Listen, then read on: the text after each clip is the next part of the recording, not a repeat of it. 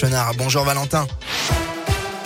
Bonjour Bastien, bonjour à tous. À la une de l'actualité, la ruée sur la troisième dose. Les prises de rendez-vous pour une troisième dose de vaccin contre le Covid ont augmenté de 61% vendredi par rapport à la semaine dernière.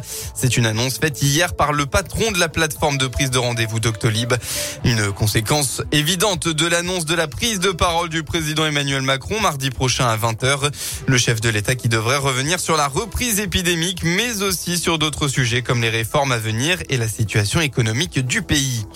Près de Lyon, intrusion violente à l'hôpital. Dans la soirée de vendredi, un homme violent s'est introduit dans les locaux des urgences de l'hôpital Lyon-Sud à Pierre-Bénite, après notamment avoir cassé la porte d'entrée.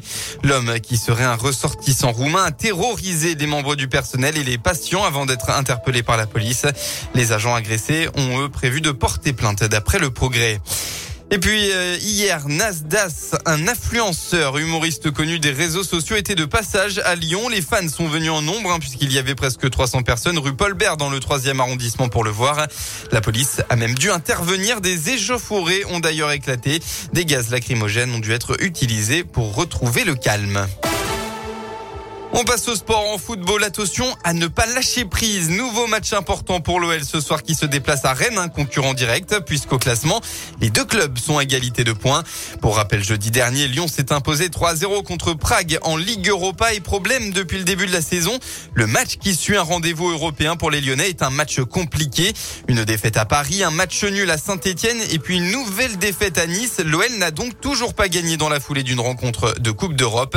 Cette fois-ci, l'entraîneur Peter Bosch promet de persévérer pour rapporter trois points précieux dans la course au podium. Lâcher, c'est pas une bonne idée. Souvent, on voit les équipes qui sont qualifiées, qui lâchent un petit peu, mais ils lâchent aussi dans les cas et moi, j'aime pas ça.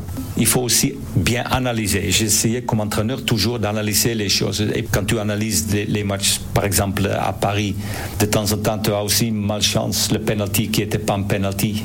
Nice, c'était les dernières minutes, on a vraiment raté. Mais quand tu vois les premières 80 minutes, on a vraiment très bien joué. Donc, euh, la arène, je ne vais pas du tout lâcher.